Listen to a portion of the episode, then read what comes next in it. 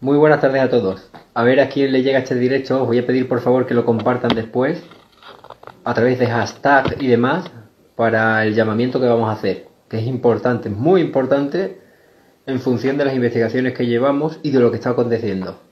Están proliferando en las redes y también tenemos conocimiento de nuestro entorno una cantidad ingente de personas que se están colocando un imán incluso de ferrita, el propio de los frigoríficos, para soportar objetos o imanes más potentes de neodimio, que tenemos algunos por casa también, en la zona de la inoculación y este imán se queda adherido a la piel. Ustedes han visto un vídeo del doctor Luis Marcelo Martínez, del el que fuera presidente de la Sociedad de Medicina Genética Argentina, también magíster en biología molecular. Hemos entrado en contacto con él porque no solo, no solo convierte, digamos, en una especie de antena a la persona que ha sido inoculada desde el punto de vista del rastreo, sino que con toda probabilidad, como ustedes conocen, al igual que sometemos esas limaduras de hierro en una cartulina cuando pasamos un imán por abajo, se distribuyen eh, según las líneas del campo de fuerza magnético o electromagnético. ¿Esto qué quiere decir?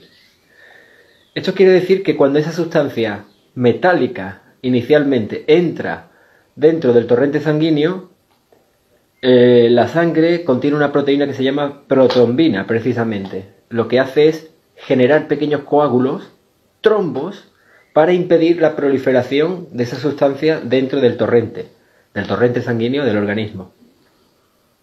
Y es lo que, lo que viene generando los famosos trombos.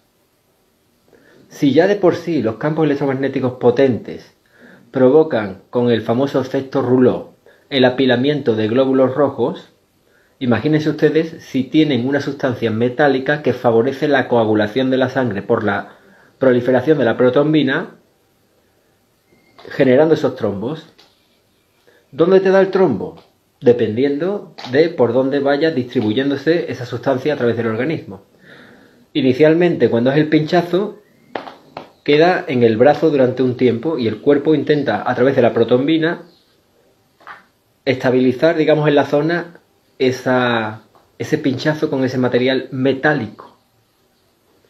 Sin embargo, cuando va viajando en el torrente sanguíneo, porque usted se va moviendo, hace ejercicio especialmente, eso hace que eh, prolifere a lo largo de todo el organismo. el objetivo último, la base última es precisamente la base cerebral, el cerebro.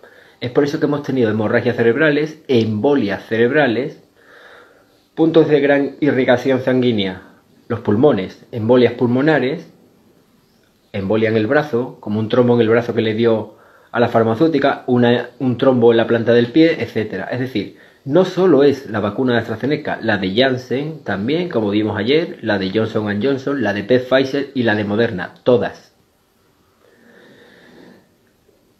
El objetivo de esto es más oscuro de lo que ustedes piensan, porque les estoy diciendo que eh, esa sustancia metálica actúa en función de un campo magnético o electromagnético. Ustedes saben que la tecnología de microondas escalar es un campo igualmente electromagnético. Ahora entenderán perfectamente por qué durante el confinamiento nunca escatimaron esfuerzos en seguir instalando todas esas antenas 5G. El encendido, tenemos previsión de que el encendido en nuestro país y en otras partes del mundo de forma global recuerden ustedes que están en un globalismo y simultánea es aproximadamente finales de junio, principios de julio. ¿Qué va a ocurrir con esas personas inoculadas? Con ese material sintético, no biológico y metálico cuando se proceda el encendido. Muy probablemente ocurrirá que esos campos de perturbación electromagnética generarán trombos, embolias, ictus, isquemias, infartos en las personas inoculadas. ¿Cómo están ocurriendo ya? Porque hay algunos de esos campos encendidos. Pero imaginen ustedes cuando lo hagan de forma masiva y simultánea. Lógicamente, los no inoculados no es que haya ningún tipo de contagio de los inoculados a los no inoculados. Los no inoculados sufrirán los efectos de la perturbación que ha sido además la enfermedad de moda que se ha hecho pasar por un agente biológico que no tenemos secuenciado salvo en un ordenador utilizando el algoritmo Muscle. Todo esto y más lo vamos a ver esta noche con más detenimiento y vamos a hacer un congreso virtual con los mayores expertos del mundo en este, en este sentido. El llamamiento que yo quiero hacer, antes de decir lo del llamamiento que es importante, y esperarnos lo peor, como veníamos diciendo durante mucho tiempo, tengan ustedes en consideración que precisamente las vacunas de BioNTech, que son las propiamente nanotecnológicas, BioNTech significa bio, N de nano, tech, tecnología, son las que ha reservado la Unión Europea, la Comisión Europea, para nuestros hijos. 1.800 millones de dosis. Al igual va a ocurrir en otras partes del mundo. El objetivo es que esa sustancia, esos nanobiosensores del proyecto Horizon 2020, vayan directamente hacia el cerebro de nuestros hijos. Eliminar, aparte de la población adulta, por eso la OMS les está diciendo a ustedes que el 2021 todavía ser infinitamente peor que la pandemia que el 2020, cuando desde el punto de vista biológico jamás se sostendría, siempre se tendería a reducir, evidentemente, y controlar mentalmente a toda la población a través de radiofrecuencia, la población joven que es el futuro precisamente de nuestra humanidad. Ese es el plan de la Agenda 2030 globalista. Por eso tenemos que hacer toda la fuerza del mundo, no solo, no solo en intentar denunciar, demandar eh, esta brutalidad y tenemos que coger todos los testimonios del mundo y ahí es donde viene el llamamiento de lo que está ocurriendo ahora, que lo que están inoculando a través de, la, de esto que más hacen llamar vacuna, en ningún momento es ningún tipo de sustancia conducente a favorecer la inmunidad de alguien, salvo de la vida, porque los están matando, generando esos trombos, sino que realmente se está introduciendo sustancias metálicas interactuantes con campos magnéticos y electromagnéticos en el torrente sanguíneo de las personas.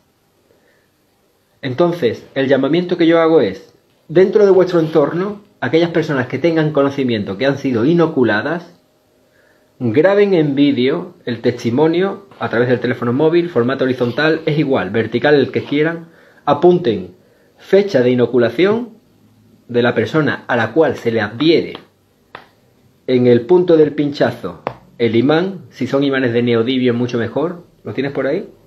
Este es un imán de neodimio, suelen ser de color plateado, los de ferrita es un color gris más oscuro, ¿de acuerdo? Si tienen una superficie plana y alargada mejor porque se puede adherir más fácilmente. Hagan ustedes la prueba con los inoculados dentro de su entorno, conocidos y amigos, que hayan sido ingenuos conejillos de indias. Apunten la fecha de la inoculación aproximada y la marca de la vacuna. Todos esos testimonios los vamos a recoger para demandar judicialmente al Ministerio de Sanidad, a las consejerías de gobierno y a quien haga falta. ¿De acuerdo? Porque hay mucha ciencia detrás de la formación de coágulos a partir de que esa sustancia sea citada por campos electromagnéticos externos que ustedes ya conocen muy bien. Ahí lo voy a dejar. Voy a pasar este vídeo también al canal de Telegram de la quinta columna. Esta noche vamos a hablar detenidamente de todo esto y esto es muy preocupante.